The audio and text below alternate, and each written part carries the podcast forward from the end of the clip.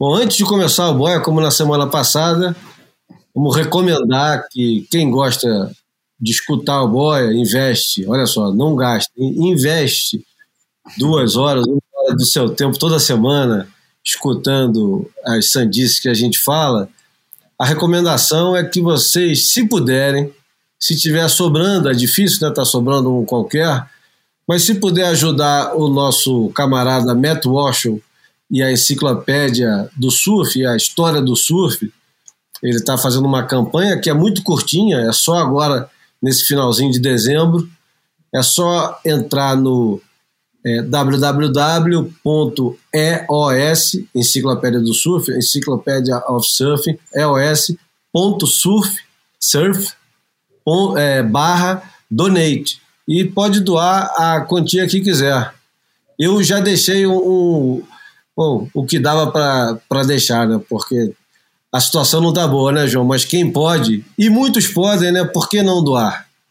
Claro, cara. Porra, cara. É a coisa que a gente fala que é a coisa que a gente mais gosta, cara. O negócio que mais, porra, nos inspira, cara. Pô, esse cara é o Porra, é o bibliotecário mor do surf, é o cara que porra, é, o, é, o, é o depositário da nossa cultura, da nossa consciência, da nossa história, cara. Tá tudo ali reunido ó, e tudo digital, sabe? Eu fico imaginando aqueles filmes futuristas, cara, que a gente, alguém chega num planeta meio arrasado e daí, pô, deixa eu apertar aqui nesse botão para ver o que, que tem aqui, entendeu? Daí vem a história toda deslumbrada. Esse é o cara que faz isso pelo nosso esporte, pelo nosso estilo de vida, cara, por aquilo que a gente mais gosta. Eu acho que realmente quem pode, quem tem algum sobrando, cara, Pô, deveria ir lá ajudar, porque ele faz isso de maneira independente. Ele tinha vendido para a Surfer, daí com o fim da Surfer, conseguiu manter a, a, os conteúdos na mão dele, está de novo é, tentando alavancar o negócio é, sozinho. Cara. Pô, é um negócio muito trabalhoso, cara, muito trabalhoso fazer uma enciclopédia, mesmo que online. É, enfim, cara, e ainda por cima é um cara gente boa pra caramba, divertido, pô, só fala coisa. Aliás, recomendo isso. E talvez, antes disso, para vocês terem bem a certeza em quem que, em quem que se está apostando, vão assistir o, um dos últimos episódios do. do é, porra, não é o, não é o Entered Swell, é o outro. É, Surf Splendor, exatamente, do blog, do, do podcast Surf Splendor, tem uma entrevista incrível com o Matt Walshall, é, que eu acho que porra, todo surfista maduro deveria escutar aquilo, e os imberbes também. Acho que todo mundo aprende alguma coisa ali e principalmente se identifica com muito do que é falado ali. É um negócio que vale a pena. Quase que valia a pena fazer um, um, um, um almanac né, para fazer um, um metablog, um blog que fala do blog, do blog, podcast que fala do, bot, do podcast. É, mas, mas vale a pena porque realmente é um, é, um, é um bom momento de conversa ali com o Matt e tenho certeza que escutar aquilo, depois, se tiver algum sobrando, vai, vai é, fazer essa doação com muito mais é, vontade e, e empenho. Vambora, quer dizer, vambora. E generosidade também, né? Só vontade e empenho não dá, né? Tem que ter um pouquinho de generosidade também. Então já sabe como é que é. Você falou, né, Júlio? É o, é, é só para repetir aqui, o endereço é EOS, Encyclopedia of Surfing, eos.surf barra donate. Vai lá Pronto. e ajuda o Matt Walshall a dar um. Como é que seria uma, uma versão nossa de, do, do, do, Juca Chaves? Ajuda o Matt Walshall a botar full X na prancha dele. Comprar um jogo de né? Hein? Comprar um jogo de FCS 2 para a prancha dele. Isso, exatamente. Para de parafusar, deve estar parafusando ainda as pranchas. E comecei e tô sem o texto protocolar. Alguém sabe o texto protocolar de cor? Não, né? Não. Vamos fazer sem o texto protocolar. Não, não, eu tenho aqui o texto protocolar, cara. Então eu quero ver você ler o texto protocolar pela primeira vez. Então deixa eu botar lá, peraí. É o quê? Ao vivo. Quem sabe faz ao vivo. Mesmo que ao vivo seja gravado, pô. E mesmo que ao vivo seja gravado, vamos lá. Bem-vindos ao Boia número 179. Tá valendo? Claro. Então, muito bem-vindos, os caros amigos escutadores, oficiais, não oficiais, ocasionais e permanentes do Boia. Uma ilha de informação cercada de água salgada, ou filosofia de botequim sobre surf e seus afins líquidos e sólidos. O Boia é gratuito e sai toda terça-feira. Nos avalie na sua plataforma de podcast predileta. E se você gostar de nos ouvir, a melhor maneira de contribuir é compartilhando com seus amigos e inimigos. Por que não?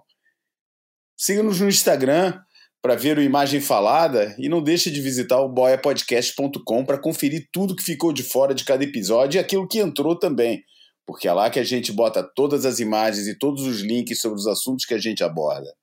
No Boia Podcast, você pode ver o que tudo que ouviu aqui no podcast, comentar, sugerir, reclamar e inflamar. E se quiser nos ajudar financeiramente, o que é muito agradecido, eu pela minha parte digo desde já obrigado, temos uma campanha no Catarse, www.catarse.me barra apoiaboia. É muito fácil, www.catarse.me barra apoiaboia. Qualquer valor é bem aceito. E caso queira fazer uma contribuição, contribuição pontual, o nosso Pix é. Já era. Esse, esse aí, esse aí eu, eu nunca consegui, nunca consegui colocar um Pix decente aí nesse negócio. Não. Mas fica a dica do Catarse. E gostei da entonação. Semana que vem o Bruno vai fazer o texto protocolar do Boia. Beleza. Bom, vamos lá. Você, João, começou, agora você tem que dar as boas-vindas para os seus companheiros de sempre. Então, eu vou dar as boas-vindas àqueles que já estão. É a, é a, chegada dos que não foram, né? A chegada do que estão, do que estão voltando. Seja bem-vindo, Júlio Adler, diretamente das Serras Cariocas de Teresópolis. Os Alpes Fluminenses, né? Estou aqui nos Alpes, passando frio 17 graus agora, às 19 horas e 43 minutos. Oh, maravilha. Dessa, dessa segunda-feira, tomando. É, já não sei mais identificar qual é o número da, da latinha de cerveja, mas posso dizer que era a latinha de cerveja que estava na promoção no supermercado Regina, aqui do. de que não é o novo patrocinador do Boia, né? Que não é o patrocinador do Boia, mas tem um espaço reservado para você que quer que a sua cerveja ou o seu supermercado esteja aqui no próximo boy. E bem-vindo, Bruno, diretamente das encostas verdejantes do Jardim Botânico. Por aí mesmo, João, um pouquinho mais quente que Teresópolis, né? Acho que deve estar aqui uns 23, 24 graus, mas está, enfim, temperatura amena e, e tudo na tranquilidade aqui, ainda na ressaca desse evento grandioso que foi a, essa digníssima peronomútil Copa do Mundo do Catar. É isso aí. E, Júlio, o que, que você escolheu para a gente abrir hoje o, o programa, cara? Bom, vamos abrir hoje, né? Celebrando com os nossos hermanos da Argentina, vamos abrir uma música da Mercedes Sosa, argentina, né? Tucumã. É, Canção com Todos, que tem direito a Silvio Rodrigues, Pablo Milanês, é uma rapaziada grande. E para desespero do, do, dos que se assombram com o comunismo, o Silvio Rodrigues é cubano e a Mercedes Souza era comunista. Vejam vocês, a música é maravilhosa. Ela gravou com todo mundo aqui no Brasil, gravou com Milton Nascimento, Caetano, Gil. E Canção com Todos é uma canção é, feito em homenagem à América Latina, a pátria grande, né? Mas não se preocupa que a Ursal ainda está longe. Vamos lá.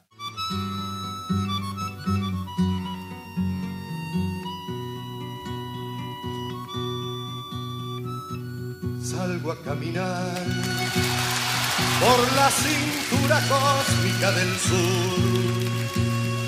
Piso en la región más vegetal del viento y de la luz. Siento al caminar toda la piel de América en mi piel. Sale mi sangre un río que libera en mi voz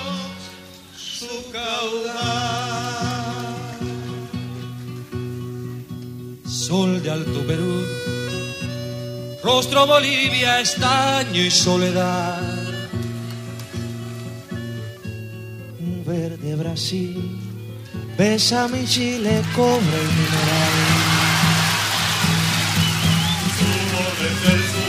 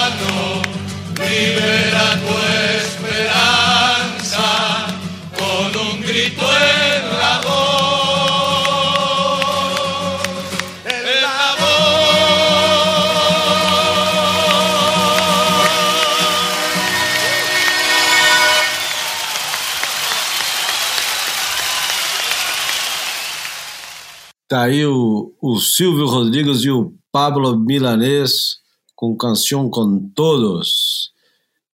É, O- o- eu- Fala. essa- essa- essas canções aí latino-americanas têm em mim o mesmo efeito que o Wagner tem no Woody Allen, né? O Woody Allen falava que sempre que escutava Wagner tava- ficava com vontade de invadir a Polônia. Eu sempre que escuto essas músicas fico com vontade de fazer uma revolução comunista.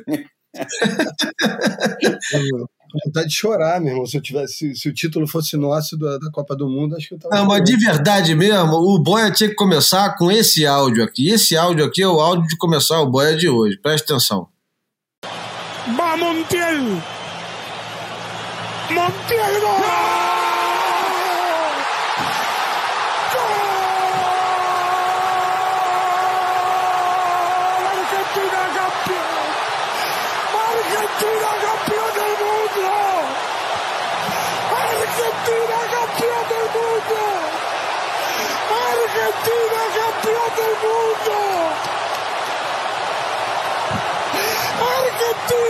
Campeón del mundo. Argentina es campeón del mundo. Pero el cielo lo hizo Diego, lo hizo Cuchufo, lo hizo el Tata, lo hizo Luque, lo hicieron ustedes jugadores que se ganaron el cielo. Argentina campeón del mundo. Messi es campeón del mundo. No podía ser de otra manera sino sin sufrir. Argentina, la selección argentina de Lionel Scaloni es campeón del mundo. Argentina, Argentina campeón del mundo, dice. Manolo. Cada um tem um galvão que merece, né? Eu não sei se vocês já viram esse vídeo. É um senhor, o, o, o sobrenome dele é Cantor, e ele é argentino. Ele está fazendo a narração e ele não consegue falar mais nada. Ele só consegue repetir várias vezes: "Ar- Argentina campeão do mundo. E ele está chorando copiosamente. Ele não consegue fazer outra coisa além de chorar e falar Argentina campeão do mundo. E, e, e é fascinante porque eu, eu vamos começar já o boia de uma vez, porque nesse domingo a Argentina foi campeã mundial depois de 36 anos de espera, e aliás, é bom que se ressalte aqui que o, o Messi, responsável por essa conquista, não sozinho, mas grande responsável por essa conquista, não tinha nascido quando a Argentina tinha sido campeã é, em 1986.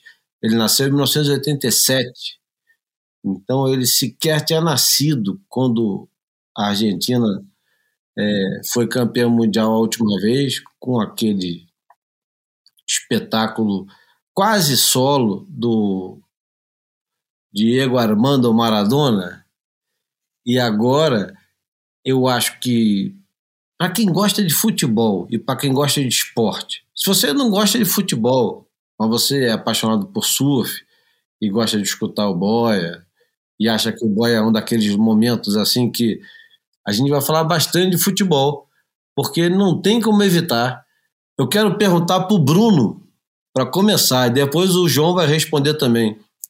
Algum jogo de Copa do Mundo mais fascinante, mais emocionante, mais inusitado, mais excitante do que essa final? Vocês já assistiram? Eu não estou nem perguntando de final, estou perguntando de algum jogo que vocês lembram. É, eu estou tentando colocar em perspectiva, né? Porque o, o, jogo isoladamente ele já é muito grandioso, eletrizante, e o caralho é quatro. Agora, se você. É difícil você desassociar que, que tudo isso aconteceu, essa eletricidade toda, esse dinamismo todo, aconteceu numa final, né? Então, assim, eu não consigo separar uma, uma coisa da outra. E, e, e, e somando esses elementos, eu acho que não. Eu, eu jamais assisti nada igual. Porque você for trazendo o retrospecto, pelo menos para esse momento decisivo, né, cara? É, talvez tenha que voltar, não sei, para um mês antes de eu nascer, que foi a conquista do Tri, que eu acho que afinal foi 5 a 2 ou 4 a 2 enfim, pode, pelo menos em número de, de, de gols, chega perto disso, né? 4 a 1 vamos lá, 4 a 1 4 a 1 né? 4 a 1 contra a Itália, com aquele gol do Carlos Alberto, que se bobear é o maior gol da história das Copas do Mundo coletivo, né? Porque o individual é o do Maradona para sempre, nunca vai ser diferente. É. Mas vamos lá, ô João, o que, hum. que você tem a dizer disso? Cara, é... você estava quando a você assistiu? A pergunta que você faz é difícil, quer dizer, realmente é difícil. Da minha memória, eu não lembro de um jogo mais é, emocionante com a frieza da emoção, porque com o calor da emoção, eu ainda considero o, o Itália 3, Brasil 2 de 82, o jogo mais tenso que eu assisti na minha vida e teve o um final é, teve um final infeliz para os torcedores do Brasil, mas foi um grandíssimo jogo é, de duas grandes seleções cheias de craque dos dois lados e, e, foi, claro, o resultado pecou por um gol, não é? Mas, mas foi parecido até porque, na verdade, o Brasil nunca conseguiu estar na frente, né? E era o Brasil correndo atrás, né? Itália marcava, marcou dois, daí né, não marcou um, daí o Brasil empatou um a um, daí a Itália marcou dois, daí o Brasil empatou dois a dois, daí a Itália marcou três, só ficou faltando esse último empate para ser para ser igual. Pô, pela eu não assisti, só sei, já vi alguns repetecos. Olha que o jogo de Portugal é, e Coreia do Norte na Copa de 66 também foi qualquer coisa, cara. Porque é, Portugal estava com tudo, né? Chegando depois de ter eliminado o Brasil e pensou que ia pegar a Coreia do Norte ia ser fichinha. E a verdade é que o, a Coreia do Norte botou um logo no primeiro minuto, depois fez 2 a 0 aos 22 minutos e aos 25 já estava ganhando de 3 a 0 cara. Um negócio absurdo, né? E depois é, o Eusébio descontou 20, fez, o, fez o, o, um gol, fez o 3 a 1 e, e, aos 27 minutos, e depois, no finalzinho do primeiro tempo, com um pênalti, fez 3 a 2 só que depois, no segundo tempo, porra, entrou com tudo, né, E em dois minutos fez o 3 a 3 e o 4 a 3 e no final, já no final do jogo, é, teve o 5 a 3 quem assistiu esse jogo ao vivo naquela época também não tinha transmissão direto, ou se tinha era para muito poucos e tal, porra, deve ter sido um jogo também bem emocionante, vou te falar. Mas, porra, cara, final. Voltar cinco anos da envergadura, da envergadura de Argentina é, e França. Porra, é, é, difícil bater um negócio desse, né, cara? E do jeito que foi, né? O jogo parecia entregue, o jogo parecia resolvido. França tava sem ideia, cara. Tava sem, sem. Não conseguia, cara. Não conseguia furar. E de repente, pô, faz um 2 a 1 É aquela velha história, né? Tem quem diga que 2 a 0 é um resultado perigosíssimo. Daí por quê, né, cara? Em dois minutos mudou o jogo, cara. E, porra, e a, e a França só não levou, pô, porque aquele goleiro argentino é um monstro, né? Porque aquele gol do Mbappé no finalzinho era pra ter entrado, cara. Como é que o cara pegou aquele gol, porra? É... Não era o Mbappé, né? Não era o Mbappé, atenção, era o Colomani, que tinha acabado de entrar. Ah, ah é, é verdade. Tinha é sofrido pênalti antes e é, eu acho que tem um, um, um, detalhe importante nessa final que não, não aconteceu nos outros jogos. Por exemplo, final de 58, 5 a 2 Brasil e Suécia. Um ah, jogaço, a Suécia começa ganhando o jogo. O, o, Brasil vira e humilha a Suécia em casa, com o rei da Suécia em, é, presente no estádio. É um jogo fantástico, mas não tinha ali os dois maiores do mundo. Você tinha o, o Pelé com 17 anos e tinha uma situação nova ali de dominação. O Brasil ia se tornar o, o, o grande bicho-papão do, do esporte. Mas é, em 2022 eu acho que a gente vai ter esse distanciamento daqui a uns 20, 30 anos. Você tem o Messi, maior jogador do mundo dos últimos 20 anos, e o Mbappé, o maior jogador do mundo dos próximos 20 anos. Dos próximos 20 não, mas dos próximos 10, 15.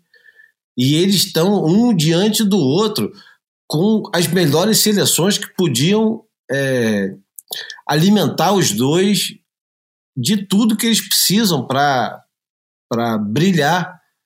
O Mbappé não joga absolutamente nada, quase o, o jogo inteiro, e de repente, em dois minutos, ele resolve o jogo para a França e se torna o maior jogador das finais de todos os tempos em Copa do Mundo. Isso é uma coisa co completamente absurda para quem está assistindo. Mas o maior jogador, por que, que você fala isso? Porque marcou os três gols? Não, ele, para começar, ele faz três gols numa final de Copa do Mundo. É, já depois... tendo feito um gol na final né, de 2018. É. Sim, ele tem quatro gols em, em duas finais. Isso é um número. É... Foda-se a outra, não vem puxar, cara, come, começa a puxar esses negócios. Ele fez há quatro anos atrás, pô, foda-se, a outra é a outra. A gente tá falando esse jogo aqui. Mas ele tinha 17 anos. Eu, eu tenho muita dificuldade em lidar com esses. Com o esse... cara tinha 18 anos na outra. Ótimo, beleza para ele. Não, é. não é beleza. A gente tem que sempre. Eu, eu, eu, eu realmente eu não sou daqueles caras que se apega em estatísticas e fica é, pendurado na estatística para prezar o, o, os jogadores de, de hoje. Mas o Mbappé, com 23 anos, duas finais de Copa do Mundo. O Mbappé tem a de 2018 e essa. Tá bom. Então são duas finais para cada um, sendo que o, o Mbappé até agora foi muito eficiente nas finais e nos campeonatos. Porque é o seguinte: a Copa do Mundo é um campeonato que é para ser resolvido em sete jogos. E nem todo mundo tem aquele, aquela, aquela força mental para se apresentar em pouquíssimos jogos. E não são os pouquíssimos jogos de uma temporada, são pouquíssimos jogos de quatro em quatro anos. É aquele momento ali ou não tem outra chance. Você que esperou os quatro anos, se você não se apresentou naquele momento, é só daqui a quatro anos. Então, por exemplo, o, o Cristiano Ronaldo, grande jogador, ele está na história do futebol para sempre. Ele marcou em, em quanto, quatro ou cinco Copas do Mundo diferentes, né? Quanto é que é, João? Cinco. Cinco, cinco. cinco Copas do Mundo. É gigantesco, é monstruoso, é uma coisa absurda. Só que o Mbappé está começando o, o percurso dele, ele está na segunda Copa do Mundo ele já tem é, quantos gols? Ele tem 10 gols já? Ele tem. Ele, ele, acho que ele tinha oito. Né? Eu acho que ele tinha oito e agora eh, ele tem 10 ou 11 gols e ele tem pelo menos mais duas Copas do Mundo. Não dá para ignorar isso, não, João. Mesmo que porra, a gente queira apagar o que aconteceu na última Copa do Mundo, não dá, não dá. O cara, ele é gigantesco, monstruoso e porra, e pensar que esses dois filhos da puta, cara, é, jogam juntos no mesmo, no mesmo time, junto com o Neymar, que ninguém nem mais lembra quem é, porque, pô, depois da Copa do Mundo que o, o Mbappé fez, jogou muito, não jogou os, os, o, a semifinal, ele jogou mais ou menos, não foi grande coisa. Na final parecia que ele não ia jogar nada e o cara me faz um. Eu odeio esse nome, hat trick. Hat trick é o é. nome é, é, tão é, né? É, anglicista, né? Porra, hat trick é o caralho, pô. O cara meteu três gols, foda-se, inventa um nome novo pra essa merda em português. E, e, e olha só, ainda converteu o pênalti dele, né? E ainda converteu. Não, e o Messi também. E os é. dois bateram os primeiros pênaltis, né? É. Coisa que não aconteceu no fatídico Brasil-Croácia. É, enfim, são escolhas, né? São escolhas. É, hoje uma moça na Globo News falando como vai ser a representação no, no PSG, né? O Messi com, com, com o troféu de campeão do mundo, Mbappé com, com a chuteira de ouro, aquele Hakimi, porra, melhor lateral direito da, da Copa. E aí o Di Maria, pô, foi importantíssimo, mesmo machucado. Mas o Di Maria já, já foi, já não é mais da PSG. Ah, né? já não é mais não, né? Mas enfim, não. imagina o Neymar chegando. Não vai estar tá muito animado, né? Eu acho que o amor próprio do Neymar é maior do que isso tudo. Ele vai chegar lá. E eu vou te falar, é PSG versus Bayern, né? Na, na UEFA, no, na Champions League. Então, vai ser é, a chance. Só que, se dessa vez o PSG atropelar o Bayern e ganhar, quem vai ter atropelado vai ser Messi e Mbappé, não vai ser mais o Neymar. Por mais que o Neymar jogue, a partir de agora, se alguém conseguir conquistar alguma coisa no PSG, no mérito não será mais do Neymar. Isso aí eu acho que não tem dúvida, a não ser que o Neymar se, se reinvente. Eu acho que é até possível, porque é um, é um talento extraordinário mas acho pouco provável, porque não consigo ver é, motivação. Enfim, ele tem uma Copa do Mundo ainda para se provar, ele é novo, ele pode competir tranquilamente. A gente viu o Modric com 37 anos jogando um absurdo nessa Copa. Como é, é que o Neymar com 34, 35 não pode jogar mais uma Copa? É só ele se cuidar, que ele pode se, tranquilamente. Aliás, se fizer um retrospecto breve aqui, e o Bruno e o João vão lembrar muito bem, apesar de não ter acompanhado de perto, o Pelé, quando vai para a Copa de 70, ele tem 29 anos. O 29 daquela época era o 45 de hoje em dia. É, é, diria mais 40... de 39. Não, é fora, não era assim tão fora, mas era já. É, é? Eu exagero mesmo de propósito, para o pessoal falar assim, não, peraí, calma, não é assim tanto. Mas, mas é, mas é. O, o 29 daquela época era o velho. Era o é, velho assim, porra, será que dá? Os novos 30 não tá errado, não. não e, e o, o, o Pelé, nessa Copa do Mundo, ele joga um futebol que, né, que, que é aquele futebol que junta inteligência com eficiência. Ele não precisa mais ganhar de ninguém na corrida, né? O máximo que ele precisa fazer é fazer o golzinho dele de cabeça, como ele fez, ou de rolar a bola, como ele rolou para Carlos Alberto no é o terceiro ou quarto gol contra a Itália na final da Copa do Mundo, que é um dos gols mais bonitos da história. É isso. De repente o Neymar também não precisa ser o maior jogador do mundo, ele só precisa dar um título mundial ao Brasil daqui a três anos e meio, quando tiver a próxima Copa. Mas por enquanto. Tá porra, João. Por, por enquanto, João, João, é. o que, que foi o Messi naquela final nos primeiros 45 minutos. Foi inacreditável, cara. Porra, todas as bolas que o cara tocava, tocava certo e tinha uma consequência, cara. porra, jogou muito, cara. Comeu a bola, cara. É, porra. Acho que, a, que, a, que o título de melhor jogador foi, porra, foi super bem, bem escolhido. E se fosse na dúvida, era pro goleiro da Argentina, cara. É, porque, cara, quebrou, né? Agora, você tava falando, tem um negócio aí que eu acho interessante. Você falar que o, que o Mbappé na última Copa marcou com 18 anos, estava jogando com 18 anos, cara. Eu fico me perguntando, cara, será que a gente vai alguma vez ter, e quando eu falo a gente, eu falo das seleções que nos interessam, né?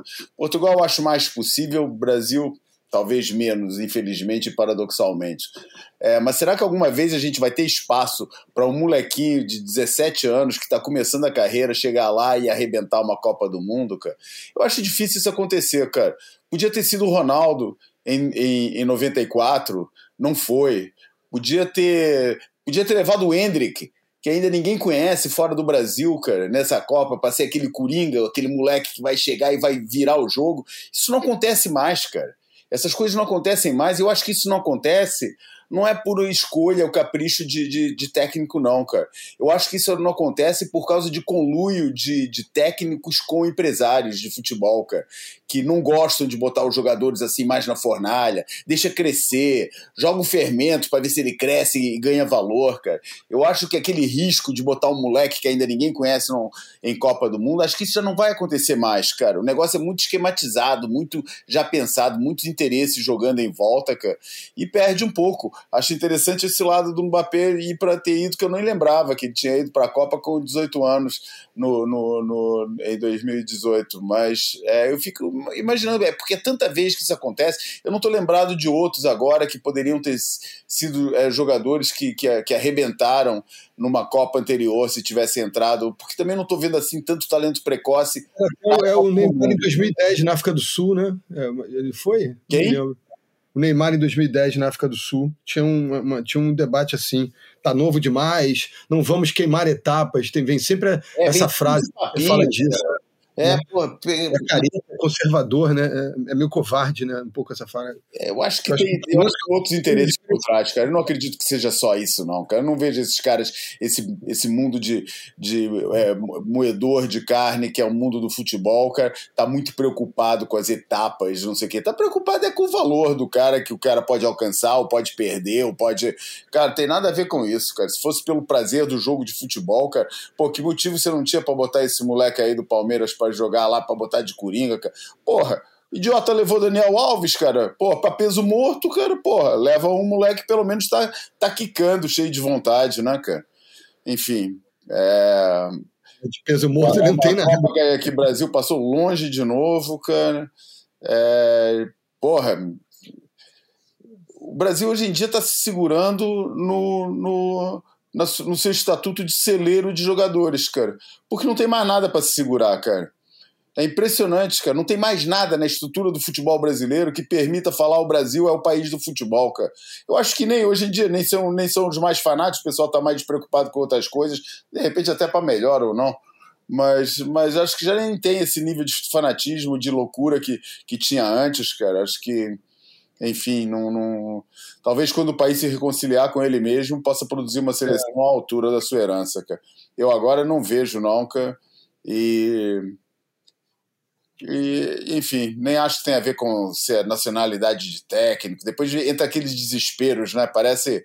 Né? O pessoal não sabe, né, cara? Mas a, a o próprio uniforme da seleção, né, cara, mudou, né? A gente falou isso. No, no... Ô, João, eu acho que uma, uma das coisas que a gente deve levar em consideração agora em 2022 é que pela primeira vez na história, e eu estava vendo isso no Linha de Passe, os caras chamaram a atenção, que é um programa de debate, nem sempre concordo com o que eles falam, mas pela primeira vez na história a gente tem o torcedor de jogador, não é mais o torcedor de time, nem de ah, é. seleção, é. é. o torcedor de jogador.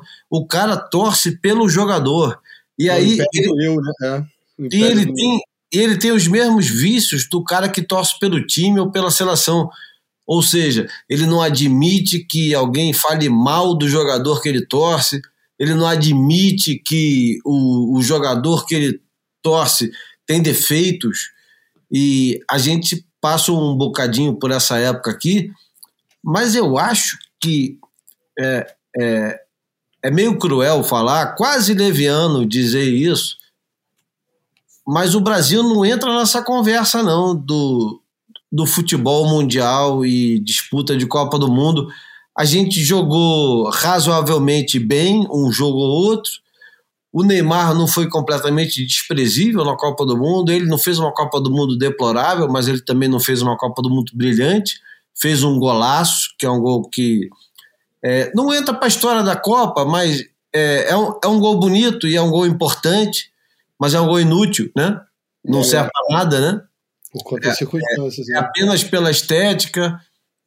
E se você for pensar nisso, até nisso, o Mbappé é gigantesco em relação a ele, porque o Mbappé faz três gols numa final de Copa do Mundo que não vão servir para nada, sacaneando, inclusive, como a. Inútil por inútil, né?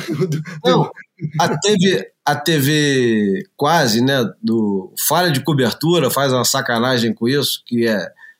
Porra, compadre. Os caras, né?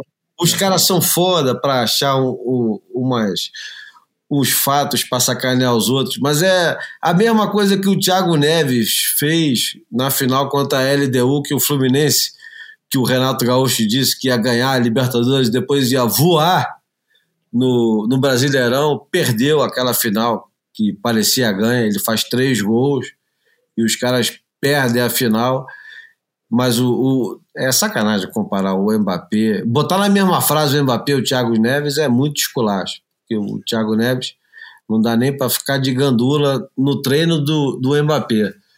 O Mbappé é, é um fenômeno que eu tenho muita curiosidade de saber onde é que vai parar esse cara, porque o céu não é mais o limite. O cara está muito longe do céu. Mas foda-se o Mbappé, eu quero muito é falar sobre o Messi e sobre essa seleção argentina. E e sobre como os caras conseguiram. Olha, eu, fico assustado quando eu volto um pouquinho no tempo e percebo que, porra, esses caras começam a Copa do Mundo. Eu fui pegar onda em Grumari no primeiro jogo da Argentina. E eu cheguei lá cedo, nem tão cedo, né? Cheguei lá cedo e fui escutando o primeiro tempo. A Argentina teve dois gols anulados contra a Arábia Saudita e eu falei assim: tá resolvido esse jogo. Vou pegar onda, tô tranquilo, não vai ter susto.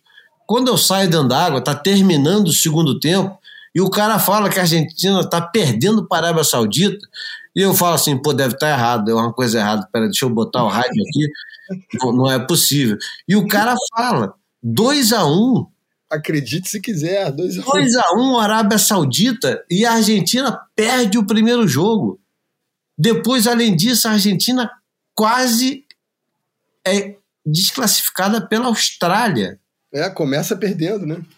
Depois a Argentina faz um jogo com a Holanda maravilhoso, um jogo espetacular, um jogo histórico contra a Holanda. Tá ganhando o jogo, tá tudo resolvido. Não sei se vocês lembram disso, vocês assistiram. Eu assisti porque, porra, a Copa do Mundo é, é, um, é um momento assim que a gente tem que dedicar o máximo de tempo para isso, que não se repete. A Holanda, faltando sei lá quantos minutos para terminar o jogo, empata o jogo e ainda empata com aquele gol de falta espetacular que, porra, eu sei lá quando vai acontecer aquela merda de novo, né? É. Quando vai acontecer aquilo de novo? Que o cara, na hora de bater falta, toca para alguém do lado da barreira e o cara faz o gol. Não, não sei se vai acontecer de novo. Mas o, o, o técnico holandês conseguiu descolar aquele negócio ali e vai para é, prorrogação e disputa de pênalti. E essa mesma Argentina frágil, né, uma Argentina fadada quase ao, ao fracasso, vai dando tropeçada né, e vai mudando time. Porra, o cara chega na final da Copa do Mundo e coloca o Di Maria, que estava machucado, não estava indo bem, não foi titular em nenhum jogo e bota ele na esquerda para infernizar a vida do Dembélé, que, porra, é um cara que nunca precisou marcar ninguém. Eu, eu, alguém vai dizer assim, não, mas no Real ele marca. Marca é o caralho. no Real não, né? Ele não é Real, ele é do Barcelona, né? Barcelona. A França tem jogador em tudo quanto é time do mundo, né? O reserva que entrou, que joga pra caralho, o Camavinga, é, é, é titular do, do Real Madrid. É. joga pra cacete, joga com o Vinícius Júnior no, no Real Madrid. É, não sei se faz sentido, mas eu ouvi dessas, né? É que a França é o novo Brasil, né? Eu acho meio babaquice, mas. Ah, se você vê todas as seleções, grandes seleções de hoje em dia, tem jogadores em todas as ligas, né? Não tem mais jeito. Agora, deixa eu fazer uma pergunta só para não. A gente já está com 36 minutos e não falamos de surf porra nenhuma. E eu acho que deve ter gente aflita assim. Se vamos ficar falando de futebol o tempo todo, vamos, vamos falar de futebol. Mas eu queria perguntar, Bruno, você que acompanhou e fez a locução do Pipe Master lá no Sport TV, tem algum jeito da gente fazer algum tipo de conexão entre a Copa do Mundo e o Pipe Master? Porque eu vou falar a minha impressão já logo de cara. Eu tentei assistir, eu tentei não, eu assisti o primeiro dia, não consegui assistir o segundo e assisti o terceiro com muito interesse. Mas depois de ver a Copa do Mundo, aquilo tudo parecia tão sem graça, cara. É... Tão brincadeira, né? Não, parecia, parecia sem graça, João. Parecia uma coisa assim, porra, esses caras aí estão fazendo um, e era 100 mil dólares de prêmio, que era uma premiação para o surf gigantesca. Para o surf, aquilo ali era uma premiação monstruosa. Não vou dizer que aquilo ali era uma Copa do Mundo, porque não era. A nossa Copa do Mundo é a WCT. Mas, porra, era uma premiação que valia é, sangue, suor e lágrimas. Mas, porra, depois de assistir a Copa do Mundo e tudo que envolvia cada jogo e tal, aquilo pareceu muito anticlímax. Ô Bruno, como é que foi fazer? É, eu sei que você não vai dizer, obviamente, que foi uma coisa sem graça, porque não, tem graça. Não, você falou anticlímax, pô, de alguma maneira foi anticlímax, sim, porque assim, podia estar tá melhor. Sabe aquela, né, aquela história que é, é, acontece temporada atrás de temporada, muita areia em cima da bancada, fundo não estava bom, aí ondulação né, muda de direção e, e continua o mar meio que mais ou menos, algumas ondas boas e muitas ondas ruins. Então, assim, todo, todo mundo acho que imaginava que com a história de não ter prioridade, a gente, ia, é, a gente assistiria né, situações de limite, de, de bateção de borda, de gente despencando porra, um do lado do outro, enfim. Aconteceram algumas situações, rolaram até algumas interferências, a galera meio desavisada, mas eu acho que não sei, ficou um, clima meio morno, né? Você, primeiro que você coloca na, na, equação uns caras tipo John, John Gabriel Ítalo, depois tira. E aí, porra, já, já perde boa parte do encanto, né? Então parece assim um. Tem um climazinho de se, se, forçando uma barra para fazer uma analogia futebolística, né? Tem um certo clima daquelas peladas de final de ano, né? Do, do é, amigos do Romário contra amigos do Ronaldo. E mesmo amigos, que tivesse amigos do Cast contra amigos da WSL, né? É, é, no caso isso, amigos da da Rui com amigos da Volcom.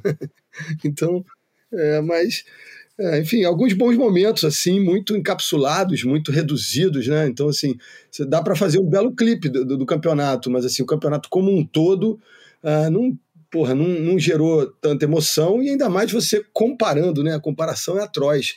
Você compara com essa catarse coletiva global que o futebol proporciona, aí, porra, é, o negócio se é pequena mesmo, né? Então, mas, assim, teve bons momentos, foi legal ver aquela coisa meio o, o, o Iago se classificando, depois o Joãozinho foi lá e, enfim, ele mais um cara empurraram o Iago para fora, mas o João, o João se manteve.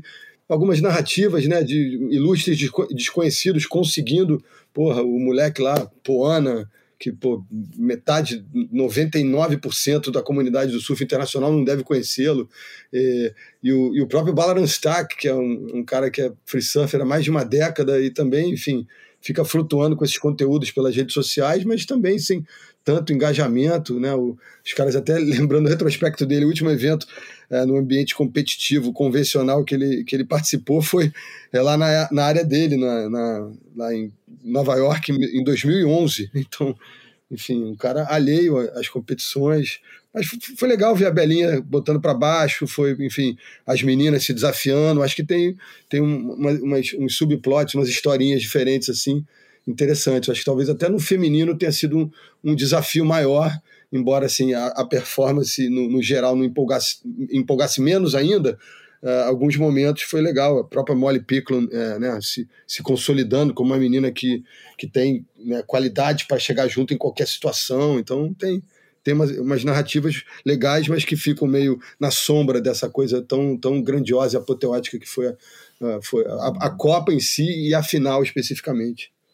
Então, falando das narrativas paralelas do que aconteceu no Pipe Master, ô João, não sei se você acompanhou o que aconteceu é, YouTube, redes sociais e etc e tal. Mas foi, engra...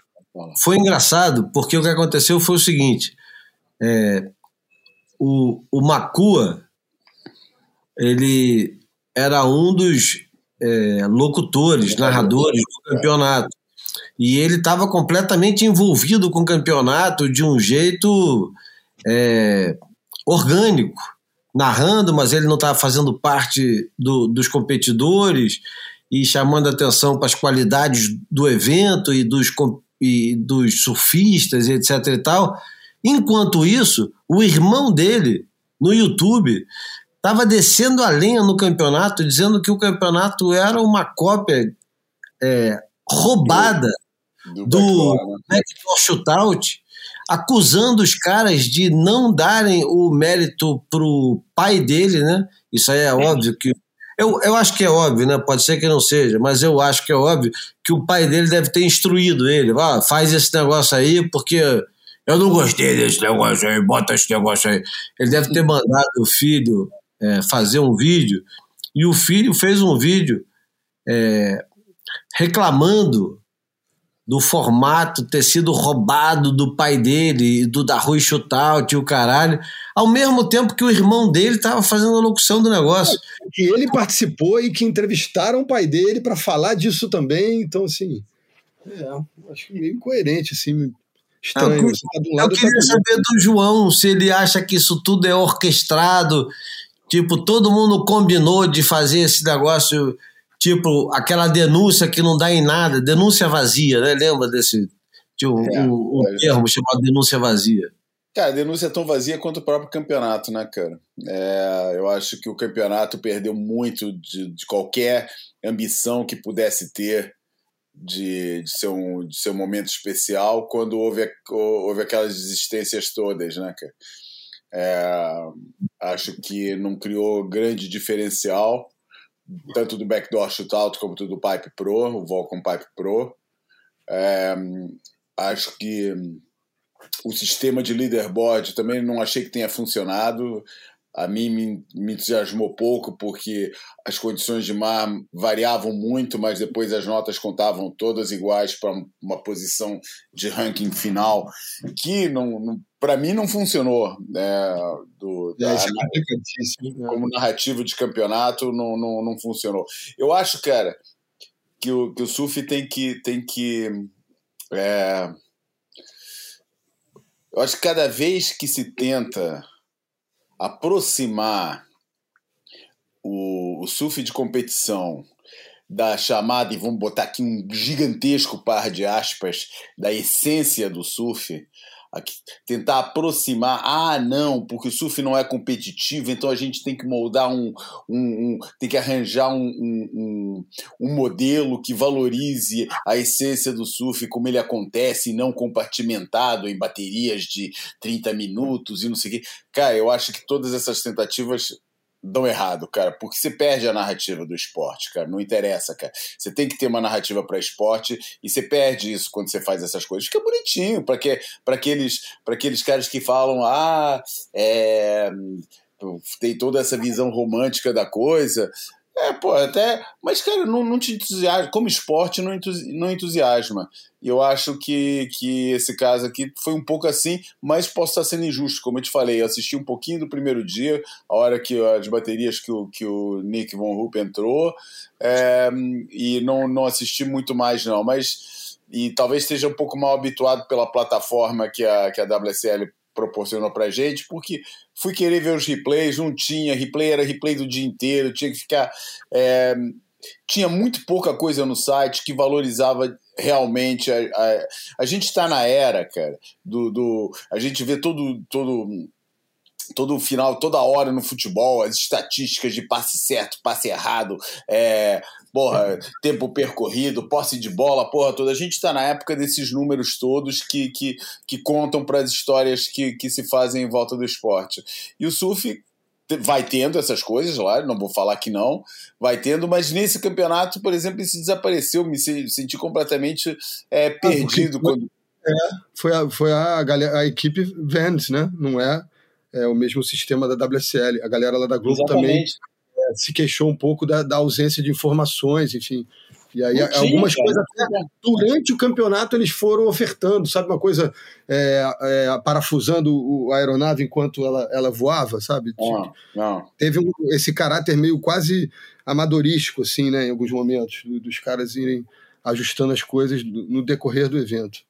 Eu acho, eu acho que isso aí deve ter sido aquela ideia que foi muito bem vinda para a marca e os havaianos falaram, olha, vai ser assim e tal, e uma galera deve ter dito, olha, pô, não tem como dar errado, e os caras falavam, vai dar certo, é só você gastar dinheiro nisso aqui, que isso é que é importante. E aí, de repente, os caras se deram conta, eu fui procurar a lista de baterias, não tinha, em nenhum lugar não tinha resultado, não tinha lista. Ou se tinha, estava muito bem escondido. E olha que eu sou um cara chato, curioso, insistente. Eu não achei lista de baterias, nem lista de competidor. E, e só o perfil do competidor em vídeo no YouTube não, ou Instagram não é suficiente. Hoje em dia, é, a quantidade de, de opções que você tem para é, se inteirar do quanto que os competidores é, têm de, de, de qualidades é muito grande. Tem no, no Twitter, no Instagram, no Facebook, é, na, nas próprias plataformas que o pessoal inventa, por exemplo, na, a Vans tem um, um site espetacular e aliás, o Pipe Master tinha um site exclusivo para eles, mas era impossível de achar alguma coisa lá dentro. Os caras não pensaram nisso. Os caras pensaram nos convidados. Tinha a Marina é, Garcia, esposa do Nathan Florence, fazendo é, a transmissão, linda, bem articulada. Tinha o Salma Zequela, tinha o Dylan Graves, tinha. Né? A, equipe, a equipe era sensacional. E o estúdio é, é, é bonito, aquele estúdio monocromático da Vans, eu acho maneiro. Era, é, não, é, tudo ali funcionava muito bem. E eu acho que o ritmo da transmissão era muito bom. Só que fora dali não tinha nada. Os caras não pensaram fora dali. Ou alguém chegou e falou assim: não precisa disso. Tudo que os caras precisam hoje é só isso porque ninguém se interessa em saber quem é a Molly Picklum, ou em que lugar ela está no ranking da WSL, ou quem patrocina, quantos anos ela tem. Isso aí o pessoal vai no, no, no YouTube e vê. E eu acho que não. Eu acho que, pô, a gente tem que saber. Igual quando você está vendo a Copa do Mundo, e aí voltamos para a Copa do Mundo, você tá lá, o Hakimi, onde é que ele joga? Porra, é. ele joga na lateral direita, de qual time? Com quem? É, quais são os times que esse cara já jogou? Aonde que ele já jogou? De repente ele não sempre foi lateral direito, de repente ele foi é, zagueiro central, meio de campo. Eu gosto de saber dessas coisas. Eu e todo mundo hoje em dia, o, o, o mundo de informação está muito dinâmico, né? Você quer saber, é, sei lá, na final da, das mulheres, que foi uma final super anticlímax também, porque depois do tubo que a Carissa Moore pegou, yeah. é uma coisa tão. É, eu, eu vou chamar logo pelo nome, né? É tão injusto você dar o título para alguém que conseguiu pegar uma onda que abriu e você fez pô, um tubo razoável, uma manobra na junção, como foi o caso da Molly Piccolo. O formato está defeituoso. Não é isso que eles querem premiar. Não é isso. Tá, eu acho que está claro para eles que não é isso. Apesar deles terem se esforçado muito em conversar um com o outro, dizendo assim: Fizemos história hoje. O surf feminino finalmente saiu daquele lugar e hoje nós estamos num lugar diferente. É, não é verdade. Não é verdade. No, no Pipe Master, inclusive aquele Pipe Master que eles fizeram de convidados, a Carissa Moore já tinha pego ondas, e não só a Carissa Moore, como a própria Mona Jones já tinha pego ondas que eram respeitáveis. Não foi um caso isolado que aconteceu nesse campeonato. Eu achei muito bom ter a categoria feminina, mas já existe a categoria feminina na WSL. E não foi premiada a, a melhor surfista em pipeline. A melhor surfista em pipeline seria a Calissa Moore. É, eu acho que longe, inclusive, né? Ninguém se aproximou dela. Alguém se aproximou dela, Bruno? Não, e, e, e, de novo, né? Na verdade, ela já tinha vencido dois eventos virtuais por lá. E eu mesmo, pô, testemunhei em loco em 2016, durante o Pipe Masters, que teve aquela final é, bem, bem pouco provável do, do Michel Bourret com Cano Egarashi para o backdoor perfeitinho, é, só, principalmente para a direita. Ela, ela fizeram uma bateria especial feminina e ela também se sobressaiu assim é, longe da segunda, né? Longe da segunda. Então, é, eu esperava mais da Tati, de outras meninas nessa situação de, de ter pipe também, ondas para a esquerda, enfim, mas a, a, a Carissa meio que, de novo, brilhou sozinha. Teve bons momentos das meninas para a esquerda? Cara, pô, quase nenhum. Quase nenhum. É, né? O grande momento é. é a Moana botando para dentro de uma onda que vai fechar. É. É isso. É. Não sei, cara. Tava aqui passeando, quando vocês estavam conversando, tava aqui passeando no site do, do, do campeonato, cara. O site do campeonato, você entra, fica rolando um, um, um videozinho ali na frente, cara.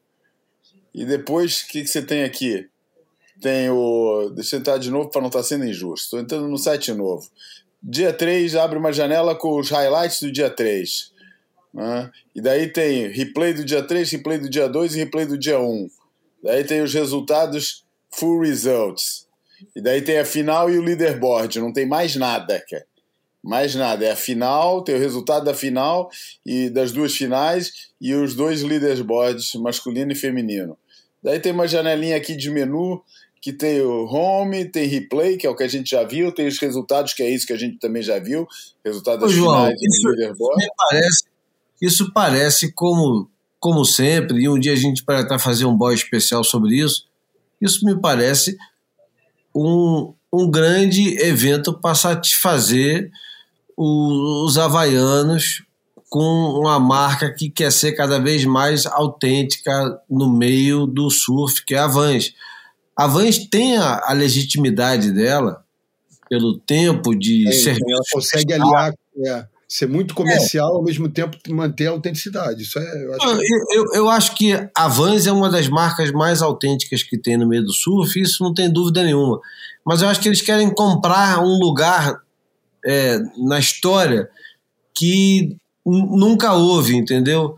É, não dá para colocar eles no Pipe Master assim, de uma hora para outra, como se eles tivessem um, uma importância maior do que a que eles já têm. Por exemplo, a gente pensa em Billabong, Quicksilver, até Gotcha, é, Ripco. Os caras têm 30, 40 anos de, de envolvimento com o surf profissional. Então, os caras falam assim: vamos chamar todo mundo. Mas eles sabem que todo mundo, todo mundo não vai. É. O Edino não vai, o Ítalo não vai, o Felipe não vai, e o John John não vai. O cara tá lá na praia, ele não vai. O John John não vai. Você imagina que coisa assim, que, que humilhação pública que é o cara fazer assim. Vou é. fazer um campeonato para os melhores do mundo, mas o melhor do mundo que está do outro lado da rua, assistindo em pé, não vai. É, isso é cruel, porque assistindo em pé, com que ângulo? Você quer do, do norte ou do sul, né? Quer dizer, do, do leste ou do oeste? Porque ele tem a casa antiga dele no Rukai Beach Park e tem a casa nova mais próxima de Rock Piles. Ele olha o campeonato de dois lugares diferentes e mesmo assim ele não apareceu. É porque não dá para comprar um lugar na história, né, cara? Não dá. Então, porra, se quiser fazer um Pipe Master para valer, tem que valer ponto para o circuito mundial ou vai dar um milhão de dólares, e, ou senão vai. criar alguma, algum outro fato novo, né? É. É. Só, só o Pipe Master hoje em dia não está mais valendo. O que é uma merda, eu Ou acho. pelo Pastor. menos oferece uma plataforma ainda mais completa, uma plataforma Isso. digital ainda mais completa do que aquela que a gente já está habituado, cara. E não, É, e tipo de experiência que supere a que a gente conhece, e não É, aquela que a gente olha e fala, pô, isso eu já conheço e tá mais fraco. É. Exatamente, cara. E depois, outra coisa, para um campeonato que propagandeou tanto a, a diferença de critérios, é, o- os diferentes tipos de campeonato, pô, cadê isso, cara? Cadê, cadê os melhores manobras, os, os aéreos? Cadê isso, cara? Onde é que tem isso para ver, cara? Eu não sei, eu não vi o campeonato. Teve isso? Teve esse, esse, esse momento que é a questãozinha do, do imponderável, né? Do, do- da- das forças da, da, da natureza, cara. Não, não tava rolando, não- sabe? Backdoor já é uma onda praticamente que, que, que não existe rampa, é uma fechadeira no final do tubo. Porra, o Joãozinho até tentou dar um aéreo num, num off the wall, num backdoor, numa onda pequena, né? Pequena, 4 a 6 pés. Mas, porra, foi um, um- um risco eminente ali que eu fiquei apavorado, que o moleque pode se lesionar e colocar uma temporada inteira antes de começar a perder, né? Então, É, assim, o Ethan Osborne tenta acertar um também, e, e é impressionante na hora que ele faz a manobra. Mas a verdade é que, porra, quer levar o negócio a sério? O Ítalo Ferreira, no ano passado, já mandou aéreo na junção lá. E, porra, ele pegou o tubo, saiu, mandou aéreo na junção e só faltou mandar banana pra galera. É, quer fazer uma coisa importante? Bota a Vans para dar 100 mil é, dólares pro cara que sair do tubo e mandar um aéreo gigante. E aí sim, aí, porra, não vai virar Pipe Master, mas, porra, a Vans dando 100 mil dólares pro cara que, além do, do, do tubo, dá um aéreo que seja considerado aéreo, né? E aí entra na subjetividade. O que, que é considerado aéreo, né? Será que um aériozinho pulo vale a pena? Ou se é só o aéreo com tudo na junção? O Medina já mandou aéreo em. é, aquilo ali era a quarta de final, né, Bruno? Contra o Mick Fanning? quarta, Ou era semi? Não, semi, semi. Um lado era o, era o Adriano com o Mason, o outro era o Mick com, com o Gabriel. O Gabriel ganhou aquele 6,5 que muita gente ficou contrariado, surpreso, enfim. Então, é, é só para mostrar que isso não é novidade, não é inovação nenhuma. Os caras já fazem isso. O Slater mandou aquele aéreo rodando em 90 e alguma coisa. Já tem muito tempo. Tá na hora de, de arrumar um jeito diferente de premiar essas coisas, porque é, durante o campeonato inteiro ninguém acertou nenhum para justificar. Aliás, o Iago acerta um É, é, na junção, depois de pegar um tubo, que não é nada demais, vamos lá, a gente ama o Iago, adora o Iago, mas ele acerta uma, uma manobra sob controle, tudo certo ali, e, e pronto. Não é nada de falar, caralho, o cara pegou o tubo, nota 10, ela saiu e acertou um aéreo nota 20. Não, foi um tubo nota 6, 7 e um aéreo nota 5. é. é, porque a onda, enfim, encolheu, né? Pipe tem disso, né? Segue pro canal, erro cai, ela, ela encolhe, precisa de uma situação, né? É, Vai ser muito raro ali que a mesma onda proporcione um, tubão e depois um aéreo, né? É, é- é quase uma coisa ou outra, né? Até porque os ventos que, que servem para um às vezes não servem para o outro, né? Mais raro ainda é o cara ter coragem para mandar a manobra né, naquele É. momento, né? É, o o Matt Meola que falou que é, não surfava em pipe há 10 anos. Foi lá, pelo menos voltou a surfar em pipe. É. Uhum. Bom, vamos lá. É, sendo o boia número 179, a gente tem o que para falar de 1979?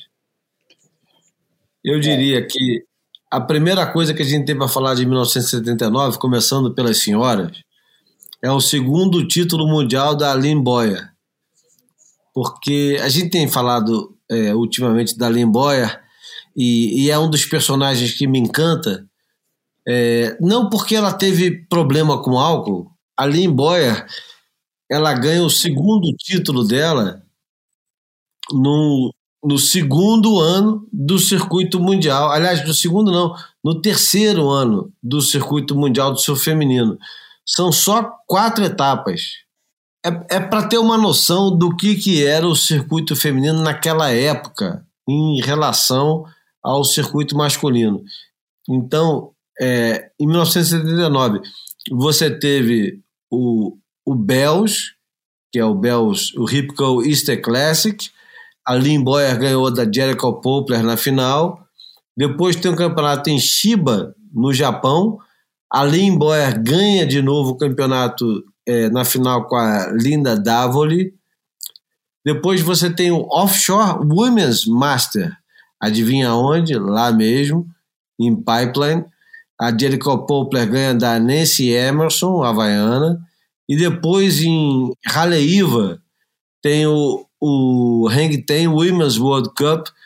A Lynn Boyer ganha da Margot Oberg. E a Lynn Boyer ganha esse ano com alguma distância da segunda colocada, que é a Jericho Poplar. E eu adoro lembrar da Jericho Poplar de uma entrevista que ela fez para Surfer, naquela época, que ela imitava a Betty Boop. Lembra, João, dessa, dessa reportagem? Que ela tinha. Hum, não, reportagem não lembro bem. Ela tinha as maçãs do rosto assim, é, mais ressaltadas, ela tinha o rosto mais quadrado. A Jericho Poplar, estou me referindo a ela, é, mais parecida com a Betty Boop. E em terceiro lugar fica a Rel Sun, uma das nossas. É, musas e referências aqui como é, surfista é, de todos os tempos. Uma, uma mulher que admiramos muito, muito, muito, muito. A Margot Oba, que fica apenas em décimo lugar, a Margot Oba era a maior campeã, então, do, do surf feminino, e, e pronto. Vamos falar um pouquinho também do, do surf masculino, será que a gente precisa falar, dizer que é o surf masculino, mas enfim, o 1979 é o primeiro título do, do Mark Richards, ele que ganharia quatro seguidos, né, e que demoraria até 1900 e 98, 98 quando o Kelly ele ganha o sexto, mas é o quinto seguido. Então, é, ele tira terceiro naquele Pipe Master que o, que o Jake Patterson tira o doce da boca do Bruce Irons. É, ele fica em terceiro, mas é, esse resultado é o suficiente para ele conquistar o sexto título mundial. Mas como é, né, 93 tem o Derek, depois do primeiro título dele de 92, é, ele considera que ali ele superou o Mark Richards, porque ele, e nós consideramos também, que ele é, venceu cinco seguidos. Então ele, ele, ele bota na gaveta o sexto, mas o, o quinto consecutivo. É, o Marquinhos ganha o primeiro título mundial dele em 1979, depois do título do Peter Townend de 76. O Mark Richard, do o, Não, Shaw Thompson. Shaw Thompson, desculpa. Shaw Thompson em 77, 78 Wayne Rabbit Bartolomeu e 79 o Marquinhos ganha o primeiro título que vai até 82, né? É vai 82, em 82 muda, porque 82 deixa de ser uma temporada e passa é aquela coisa, é. 84, 85, né? 83. O campeonato, acho que campeonato inglês de futebol, não tem isso, né? A temporada europeia, né? Ela, ela vira o ano, né? Todos os campeonatos é. europeus, né? É. Mas enfim, em 79, o, o Marquinhos ganha com uma diferença minúscula do fenômeno australiano Shane Horan. O Shane Horan faz 6.610 e o Marquinhos faz 6.781. E a história por trás desse título, que é uma história fascinante, é que o, na última etapa o Shane Horan precisava de um resultado simples na frente do Mark Richards, mas como ele tinha saído da equipe do Bronze Doses, que era a equipe formada quer dizer, iniciada, né?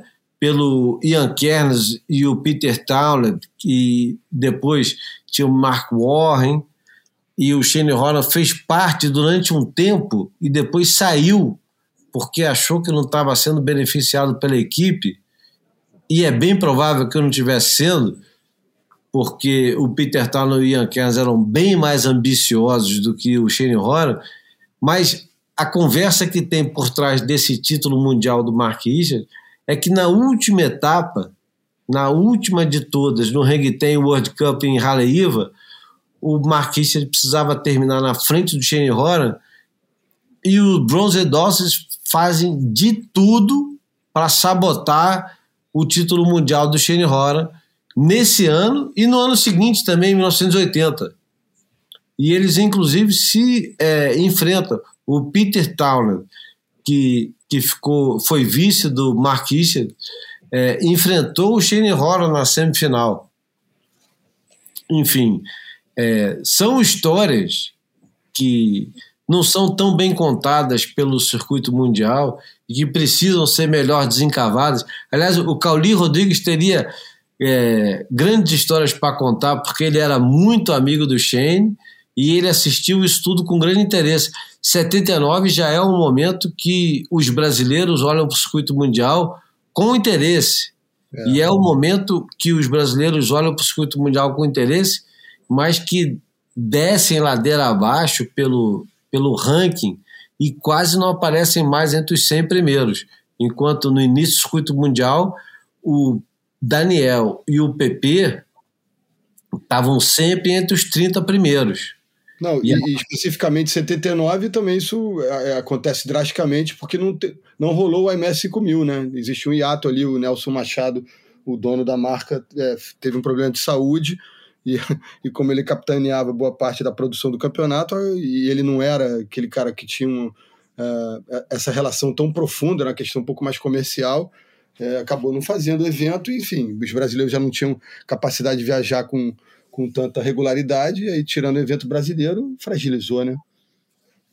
E aqui no Brasil a gente teve é, campeonato de festival de Ubatuba, mas não teve o festival de Saquarema.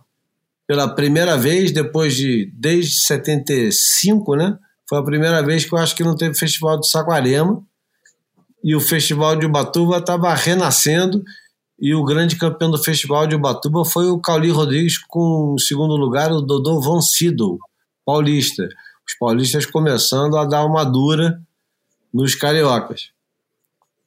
É, é, isso, isso tem um aspecto interessante, né? Porque a primeira vitória de um paulista no cenário nacional foi em 80, o Paulo Rabelo, eu acho que aí em 79 você já consegue perceber que, que eles estão se aproximando, né? Essa coisa, a, a diferença técnica já tinha caído drasticamente e era meio que uma questão de tempo. Acho muito legal esse aspecto. E, e é, voltando, é, mesmo sem pedir licença para o circuito mundial, acho que em 79 é, é quase o finalzinho da era que, que, que o ranking ele reflete a, o, o, fenômeno do Busting Down the Door de uma maneira impressionante, né? Ele é, é havaianos contra australianos e o Sean Thompson no meio da brincadeira, né? Então, é, é, é, essas sub-histórias, essas pequenas narrativas das entrelinhas, eu acho que são muito maneiras.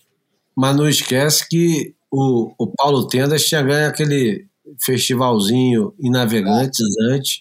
É, é. A mesma importância.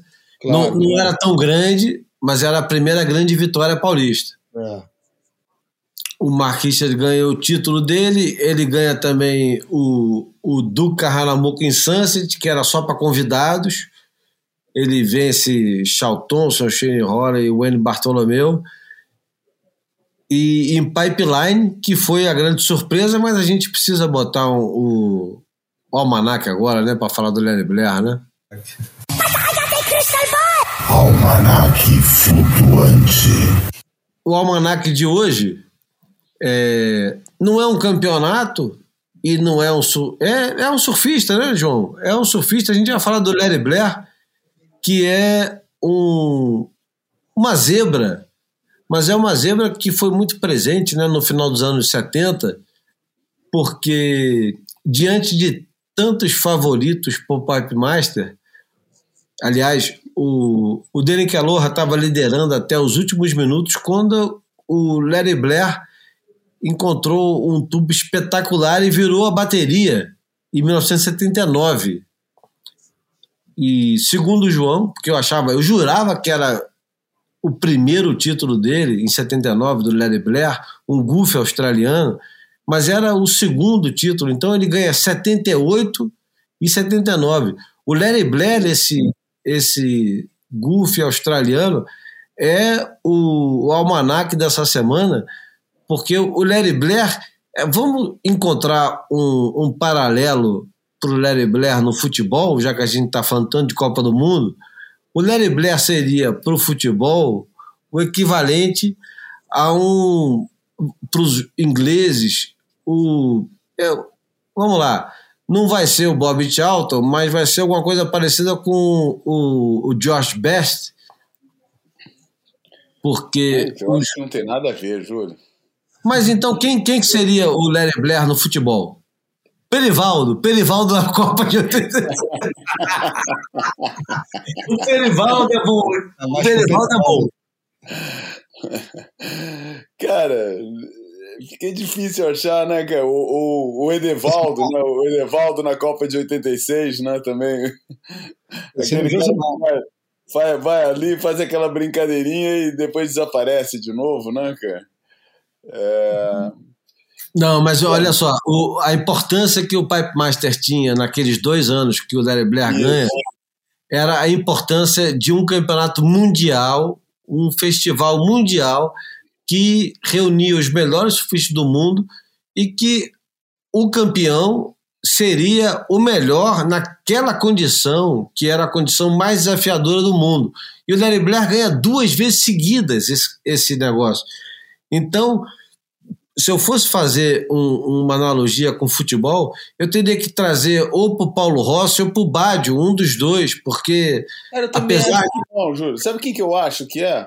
Sinceramente, é, quer dizer, não porque não ganhou, né, cara? Não, não ganhou, mas fico pensando na seleção brasileira. Eu fico imaginando, por exemplo, 78 o Dirceu, que acabou sendo o melhor jogador da seleção brasileira, totalmente fora da, da, da, da, da lista do, do, do, dos preferidos da época, que pingava para Rivelino, Zico em começo de carreira.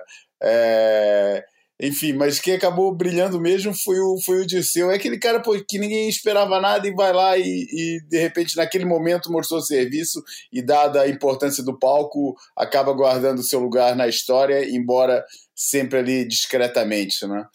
É, com a diferença de que não ganhou, né? O Brasil não ganhou em 78, foi o campeão moral, né? Vamos, vamos lembrar, né? Mas, mas é, é um pouco aquele cara que, é, que não é nenhum talento extraordinário, é, aliás, diga de passagem que, que, que era bem desprezado o Larry Blair, né, cara? Os caras não botavam fé nele, né? O pessoal achava que ele era assim, é, bem mais ou menos.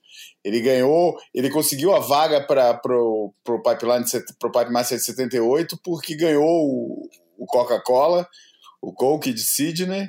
É, e nessa época, porra, ganhar um campeonato desse basicamente garantiu, né? Porque era metade era ponto de ranking. E a outra metade era aquela a, a que perdura até hoje na a, não, já não já não perdura tanto nesses né? Pipe Masters agora quiseram prolongar esse estado de é, aquele conluio de bastidores é, é, que, que escolhe quem são os melhores e tal é, e isso era, era a mesma coisa, só que tinha metade dos pontos de, de ranking e isso foi suficiente para o Larry, Larry, Larry entrar. Mas, pô, para você ver, cara, como o cara era desprezado, sabe qual foi a explicação que a Surfer, em 78, achou para explicar a vitória do, do, do, Larry Blair? Falou, pô, que ele ganhou, ele ganhou é, por não rabiar ninguém e por não se matar. Basicamente é isso. He won by not taking off in front of anybody and not getting killed.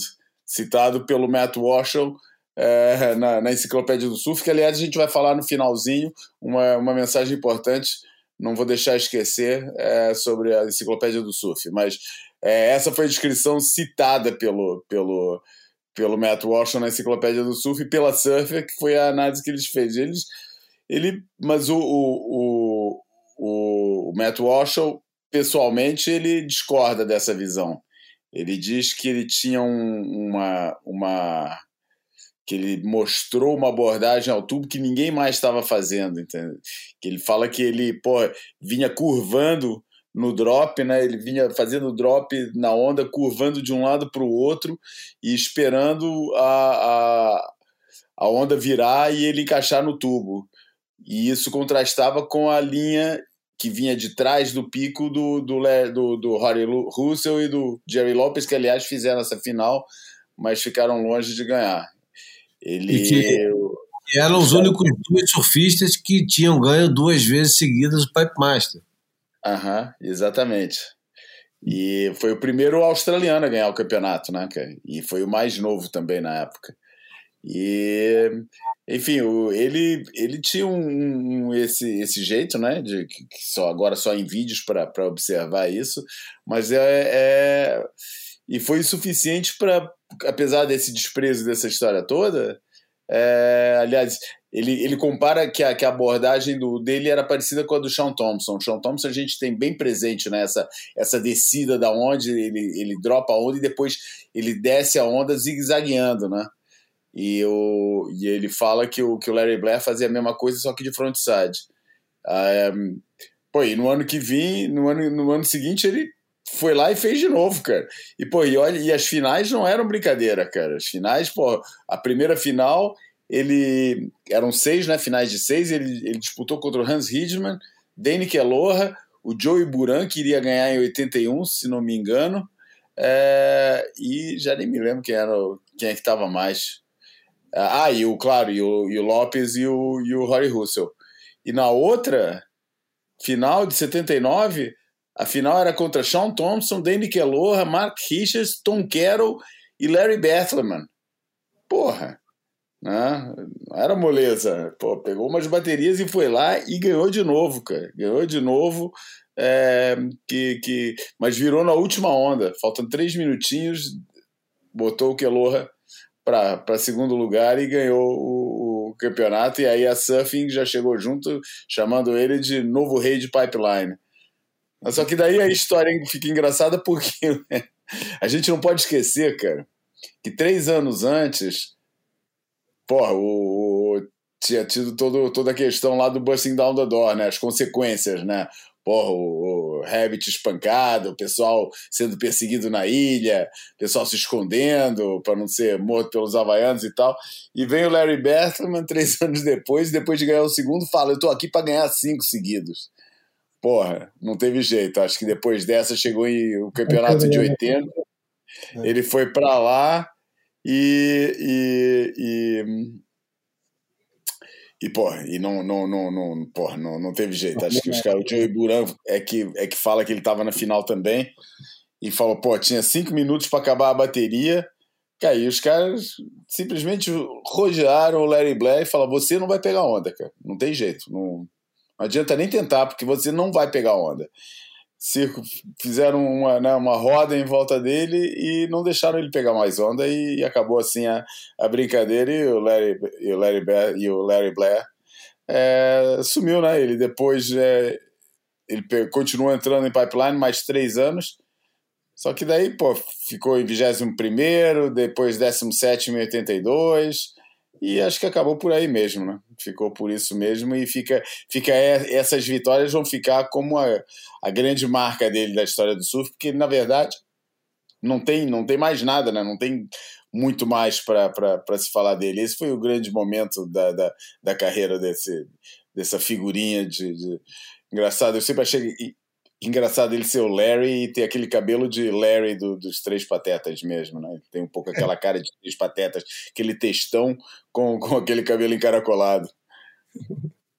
Não, mas eu acho que você está exagerando um pouquinho, porque o, o Coke que o, o Larry Blair ganha é um Coke que muda a história do surf profissional, porque é, até 1977, o Coke era um dos grandes campeonatos do mundo e, e tinha uma cobertura é, quase exótica do surf profissional. E em 78, o Coke ganha uma cobertura monumental da televisão australiana e eles vão fazer a cobertura é, com helicóptero, com equipe dedicada na praia, e o mar fica espetacular no dia da final. E o, Wayne Lynch, que era considerado o grande fenômeno do surf australiano e um cara recluso, que se recusava a competir em circuito mundial e em campeonatos, um cara que era famoso por não se render às regras, é, chega até a final do campeonato completamente favorito, numa condição é, raríssima em, em eventos em águas australianas, que era esquerdas tubulares sensacionais, como nunca tinha sido é, visto antes. E o Larry Blair vai enfrentar essa lenda, quer dizer, é basicamente uma coisa quase de uma estrutura épica, né? Entre um Davi e Golias, quase. Hum. E o Larry Blair enfrenta, enfrenta o, o N. Lynch em condições espetaculares, seis pés de ondas para a esquerda, tubulares, sensacionais. Isso tem no YouTube, você for no boiapodcast.com depois, me dá um, um, pelo menos um ou dois dias para achar tudo isso aí, mas eu vou colocar lá no boiapodcast.com. Tem a, a Batalha do, dos Tubos, é, como foi transmitida na época na televisão australiana, e o Larry Blair ganha esse campeonato, que é considerado o campeonato dos campeonatos. E eu me lembro que quando eu era é, garoto e, e, devorava as revistas de surf e queria saber de tudo que acontecia, quando era mencionado esse campeonato, esse campeonato era mencionado com grande cuidado do pessoal que tinha assistido, porque aquele campeonato era um campeonato à parte. Eu não sei se vocês dois lembram de como era é, tratado esse Coke. Esse campeonato era tratado como uma coisa tão surpreendente, tão inusitada. Era um campeonato em águas australianas, com esquerdas espetaculares, com um cara que não competia em todos os campeonatos, era um cara que se recusava a competir, que era o Wayne Lynch, e que tinha sido vencido por um, uma zebra completa, que era o Larry Blair. A gente está falando de 1978. E, e tem para você assistir o campeonato hoje em dia, é claro que ele não tem mais o grande brilho que tinha naquela época. Você assiste hoje e, e não se assusta, não fala assim, nossa, que loucura e tal, não. Mas eu me lembro de poucas oportunidades que eu tive nos anos 80 para assistir aqueles breves momentos desse Coke Surf About, é, eu ficava é, assustado com o tempo que os caras ficavam dentro do tubo, com a condição de tubo que tinha, e é lógico com o fato de você ter o N. Lynch, que era uma lenda, um cara que se recusava a participar de campeonatos, participando de uma final ou seja, o cara tinha participado do campeonato inteiro, tinha chegado até a final, era o grande favorito e perdeu para o Larry Blair. Então, é por isso que o Larry Blair hoje é o nosso é, personagem do Almanac. Se fosse há 30 anos atrás, seria o personagem da semana do Nelson Rodrigues. É, ainda tem na biografia dele, ainda tem um, é, uma passagem como, como ator, né? Entre, entre uma vitória e outra do, do Pipe Masters, ele ainda se apresentou, num, enfim, numa, numa numa obra de Shakespeare lá na Austrália, ainda fez ponta em novela, enfim, teve um momento, uns momentos também de holofote fora é, d'água. Diz, quando, diz quando ele deu uma entrevista para o Drew Campion, é, logo depois da, da vitória no Pipe Master, ele foi falar dessa história dele ter representado de ter representado é, Shakespeare, só que ele não sabia qual é a peça que ele tinha entrado.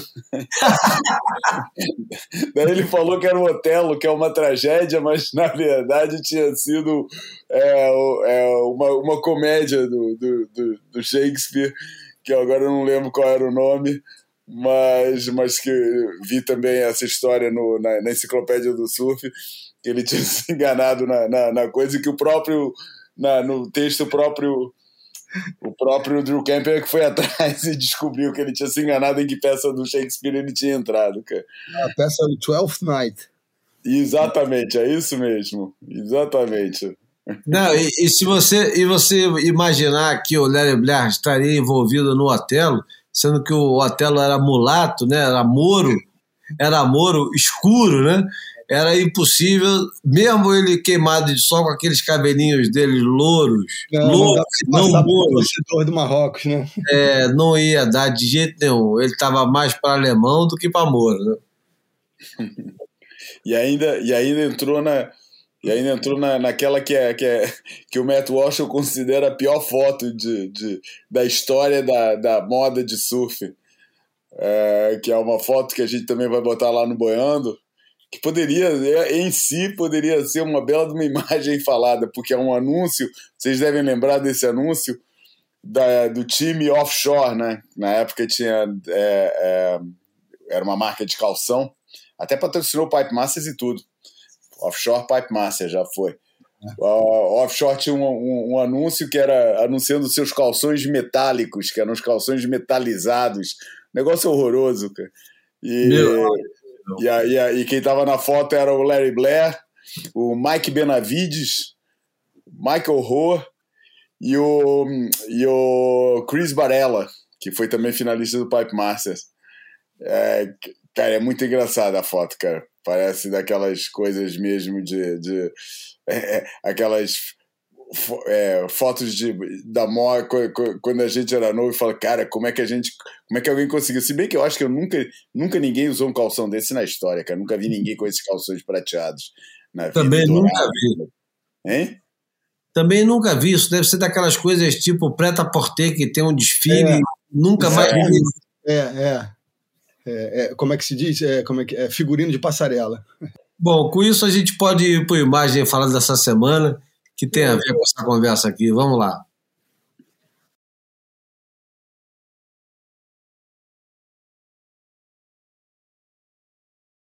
O imagem falada dessa semana não é uma onda, não é um surfista, é um carro. Sim, porque a gente está falando de 1979 e, segundo consta, em 1979 foi lançado o Passat, que era um modelo de carro da Volkswagen, que era o modelo Surf, Surf sem E no final. E aqui está a fotografia do Passat Surf, na sua versão é, duas portas, né? Agora. Parece um TL, né? Hã? Parece mais um TL do que um Passat, mas enfim. Não, eu vou te falar, eu passei por uma das aventuras mais espetaculares da minha vida com André de Paula Soares, surfista do Paraná, grande surfista do Paraná, corajoso, fez boa figura naquele Mormai gigante de 88. Ele tinha um, um Passat, que eu não sei se era um Passat surf, mas eu julgo que era, com estofado vinho. Eu estou falando sério, vinho. Quatro portas com estofado vinho e uma vez a gente foi perseguido por um, por um coroa lá nas ruas de, de Guaratuba, sei lá se era. Era um daqueles balneários que tinha lá. E a gente foi perseguido pelo coroa, cara, o coroa desesperado, querendo. A gente devia estar fumando bagulho dentro do carro, né? Como sempre, né? Porque o Passat Surf se prestava a essas coisas também, né? Afinal de contas, não, você não vai levar o nome de surf à toa, né, João? Não pode, não, não pode. Apesar de estou, o, o, é, há um longo historial de, de usar o nome de surf, algumas delas bem à toa, né? É. Inclusive, se, se passar surf, ele é, é avô do, daquela Saveiro Super Surf, na época do, do, do, circuito nacional de muito sucesso entre os anos de 2000 e 2010. Teve a Volkswagen lançou também esse é, o, o, neto do, do Passar Surf. Bom, aproveitando então, Bruno, você pode falar sobre a, o circuito que é, encerrou agora esse não, último final de semana da CB Surf. Não, é só, é só uma nota, né? Eu acho que, é, acho que todo mundo que, que, que ouve o Boia deve ter uma noção de que o, o circuito brasileiro, a Confederação Brasileira, está sob nova gestão e, e, e, de fato, cara, os caras se mobilizaram e conseguiram fazer um calendário recheadíssimo de competições das mais variadas categorias, vertentes, e claro, com, com ênfase maior no, no profissional, e eles acabaram de coroar lá na, na, na Praia da Taíba, é, no Ceará, os campeões dessa temporada, e foi legal ver aquela é, gerações diferentes, né? A Silvana Lima foi é, con conquistou o quinto título nacional profissional, nossa guerreiríssima máxima, mega talentosa, porra, é, faltam adjetivos para é, para dar uma noção da importância da Silvana para o surf brasileiro, especificamente feminino, e o Israel Júnior, que é um garoto lá da, da área do Ítalo, de, de, de BF, é, no Rio Grande do Norte, que foi é, ganhou, ganhou o título brasileiro, é, e, enfim, merecem aí pelo menos uma menção eles, e, e eu acho que a CB Surf também, que está fazendo realmente mudou os ares e está realizando muita coisa. É, eles estão projetando aí um 2023 realmente bem, bem próspero. E a gente torce por eles, né? De, enfim, tem muita gente é, legal envolvida, com muita representatividade e que vem aí uma, uma belíssima temporada. Eu acho que para poder contemplar, né? Nem todo mundo consegue. É, eu acho que é muita gente para pouco espaço no circuito mundial. Então é, é legal que o Brasil tenha outras oportunidades e nas nossas águas aqui. Então é isso, parabéns para os campeões.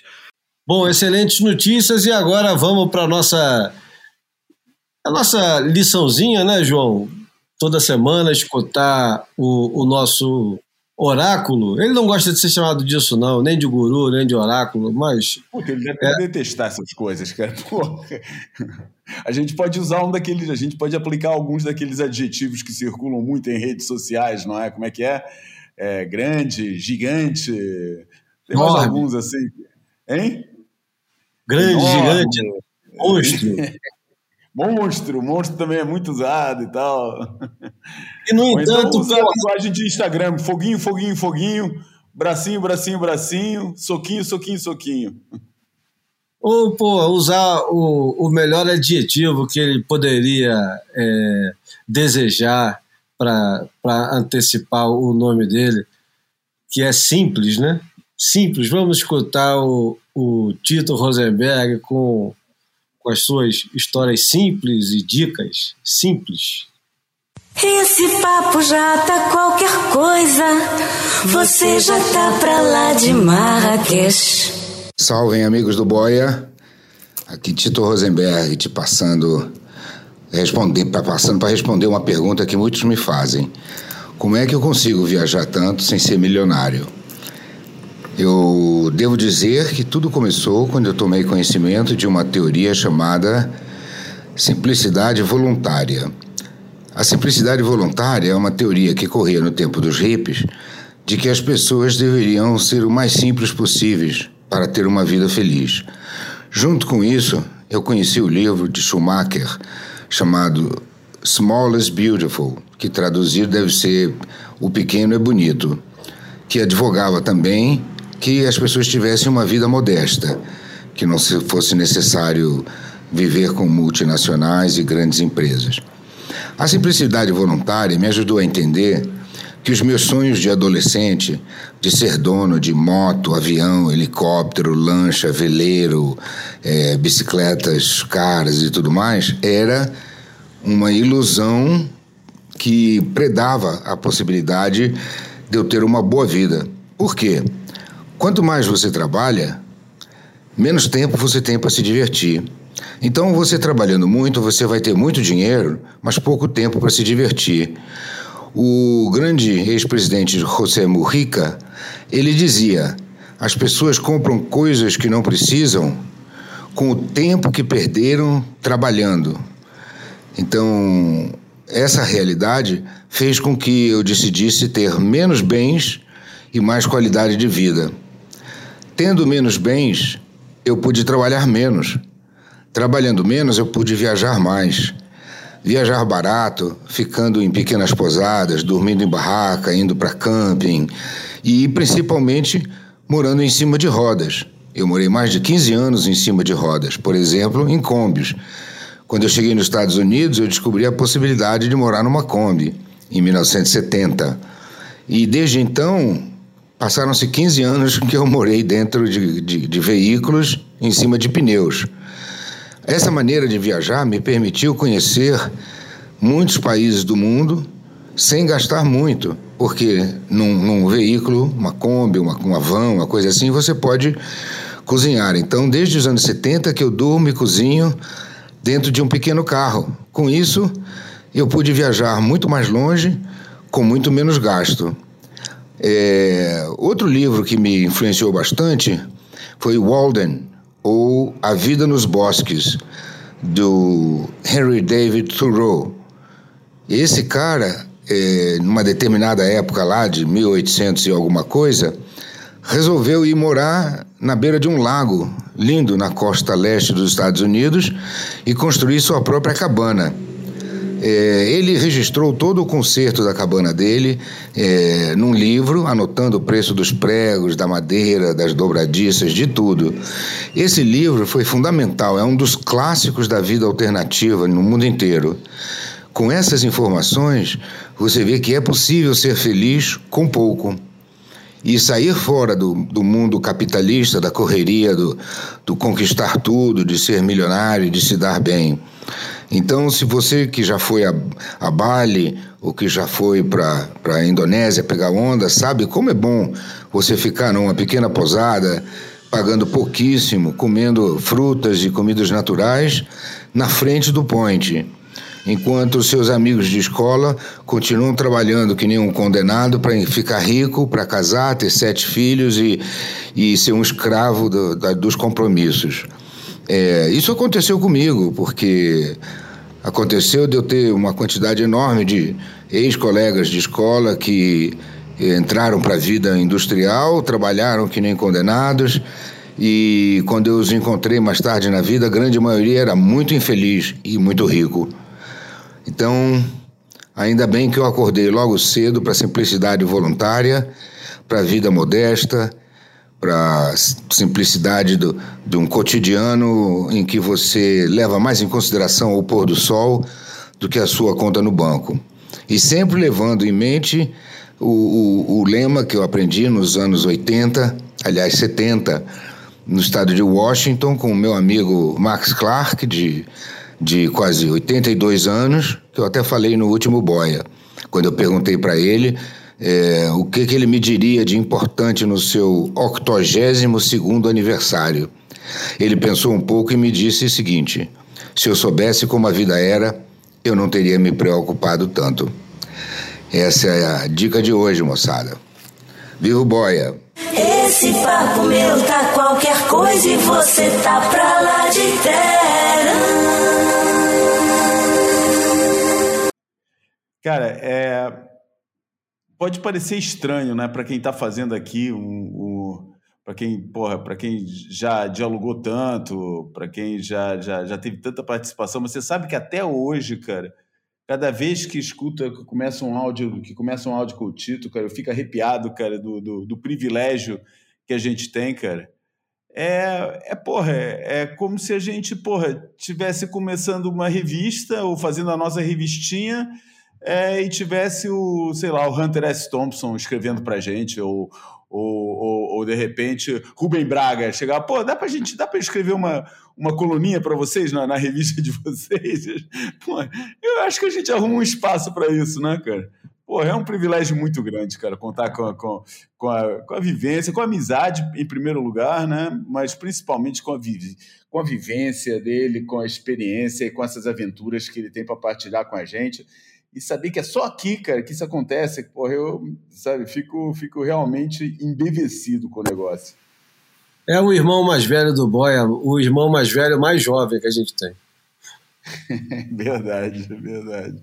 Mas eu tenho uma, uma notícia de última hora, quase em clima radiofônico, né, Júlio? Não sei se você está preparado para essa. Mano. A possibilidade da gente mudar a, a música de encerramento, porque a gente não ah. tinha obituário, tem sido meio tradicional nas últimas é, a gente fez muitos obituários né, no, ambiente da música nessa temporada e faleceu hoje, cara, o, o Terry Hall do, do, The Specials. E, Porra! Enfim, é, e por acaso eu me deparei aqui com essa informação, estava com 63 anos e, e nos deixou prematuramente, muito jovem, né? E você sabe que em, 1979 é um dos grandes anos dos specials, né? É, é o... no auge, né? Ou, não, pelo menos um não, dos auges. É, é, é, o auge dos specials com Gangsters, que é a segunda música mais tocada no, no, na lista de singles do New Music Express. Em primeiro lugar, é Eaton Rifles, do The Jam, minha predileta, né? e fica na frente de London Calling, do The Clash, e na frente de, surpreenda-se, João, a Will Survive de Gloria Gaynor. Caracoles. Porra! Caramba! É, Poderoso, não é brincadeira não. É. Mas vamos lá.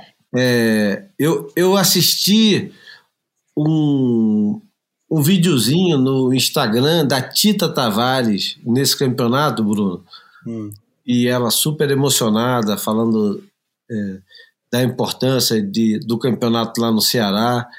E fiquei, fiquei feliz, porque, poxa, há tanto tempo que a gente não via a Tita, e, e mesmo é, um- é, entre tristonha e feliz de estar participando do negócio, eu, eu fiquei é, satisfeito de vê-la ali no, no campeonato, é, falando da nova geração e, e inserida de novo na história do surf brasileiro. Seria bom que a, CB, a CBS, Confederação Brasileira de Surf, resgatasse um pouquinho da dignidade desses surfistas é, que não tiveram tanta oportunidade, né? Porque era tudo tão cru, né? Tudo tão novo, né? A Tita ela foi jogada, né? Assim como a Silvana, foram jogadas no circuito mundial, é, jogadas ao- aos leões, né? E tinham que se virar sem saber falar inglês, vindo de um mundo muito diferente, né? E não que fosse muito diferente das meninas que estavam do outro lado, australianas e americanas. Porque se você pegar a Tita do Titanzinho e pegar a Pauline Menzer de não sei da onde lá, elas tinham uma estrutura social muito parecida, não tinham muita é, estrutura social que eu digo para enfrentar aquele aquele mundo cruel de, de circuito mundial de surf feminino naquela época, né? Elas estavam elas pouco pouco preparadas é, psicologicamente e muito preparadas fisicamente, né? É. Tem tem o doc que é australiano, eu acho, a produção, né? O Girls Don't Surf, que É. fala bem dessa época. enfim, é, tomara que a CBS consiga fazer umas é, homenagens a esse pessoal, consiga fazer uns resgates e, e emprestar um pouco mais de dignidade. Não, não precisa oferecer casa igual o Luciano Huck quer fingir que faz e tal. É só dar um pouquinho de dignidade para esse pessoal sem meramente se apropriar da história que eles têm com o esporte, né? que às vezes eu acho que tem um pouquinho disso, né? Estamos aqui, vamos fazer isso aqui, e aí, pô, fecha a porta e a pessoa volta para aquele lugarzinho difícil, né? Enfim, eu, eu, eu tenho fé na, na CBS nova com o Paulo Moura, Teco, Jojó. Eu espero, eu espero que eles tenham é, empatia com esse pessoal todo. E não apenas empatia, mas usem a criatividade para ajudá-los também, né? É isso. Torcemos para isso. Bom, vamos, vamos para a porta, né? Bora. Bora. Podemos para a porta? Podemos. Então vamos lá. Para terminar hoje, eu fiquei numa dúvida atroz se eu ia usar um- uma música que é um tema do. Eu não sei nem pronunciar o nome do cara direito, Eric Satie, Satie, francês, ou, Sati. ou, vejam vocês, ou uma música do, do Vinícius com Baden Powell, de um disco do Baden Powell de 1968, que é Deixa. E como, porra, tudo aqui é muito democrático, eu escolhi sozinho aqui usar a música. Eu ia falar que a única certeza que você tinha desse, da escolha das músicas é que você ia desprezar completamente qualquer sugestão que não fossem as tuas, mas pô, se a gente já sabe como é que rola a coisa. É, o Terry Hall vai pô, puxar o pé dele de noite, meu irmão. É, Não. que nem o. Que, que nem o que nem na semana passada o Manuel, o Manuel Goodfriend, Goldfriend também passou batido. É. o, o, bom, o bom das homenagens, João, é que as homenagens elas são atemporais. A gente pode homenagear o Manuel a qualquer momento. É, é. Inteligência e sagacidade você justifica qualquer coisa, né? Não, Falando e... nisso, cara, eu fui dar uma olhada no que eu olho sempre, né? Como é óbvio, eu gosto sempre de ver as listas dos melhores discos do ano. Puta que pariu, acho que eu nunca me senti tão à parte de, uma, de, de listas como esse ano, cara. Vou te falar, 90% das coisas que estão nas listas dos melhores discos do ano eu não escutei. E nem faço ideia do que, que se trata. E, e também tudo que procurei saber, nada, nada me, me despertou muita atenção, cara. Achei assim bem, bem fraquinho mesmo. O que, que eu fui buscar de, de, de, coisas que eu não conhecia? Aliás, só fui buscar coisas que eu não conhecia, como é evidente. Mas o que, que eu fui buscar que eu, que, que, que eu achei assim. que dando uma escutada, assim, fui achar um tal de. É, Binker Golding and the Moses Band, Moses, and Moses Boyd. É, Moses um tal Boyd de é Ezra Collective, que também é legal pra caramba. Esse disco é legal. Where I Meant to Be, Ezra Collective. E, cara, mas pouca coisa que eu. Um, Gabriels também, vi um tal, uma banda que é Gabriels, que achei interessante também. Mas foi isso aí, cara. Pouco mais eu, eu, eu vi de, de, que valesse a pena.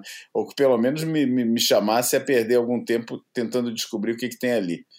Começa então, João, você, você mencionou, dos poucos que você mencionou aí, João, você ah. mencionou é, gente que a gente vem prestigiando há um tempo, principalmente em 2022, que é essa cena de jazz em, é, britânica, que é completamente antropofágica, porque os caras é, formam projetos e participam de outros projetos que são paralelos. O Ezra Collective e o Moses Boyd é bom exemplo disso aí. O Moses Boyd tem um disco, mais de um disco, aliás, fantástico. O Ezra Collective, você mesmo mandou essa semana o, o videozinho que eles fizeram para NPR, é. uhum. né, National Public Radio americana. É. Que tem o, o, Como é que é o nome do, do, do negócio mesmo? É... Ah, não lembro.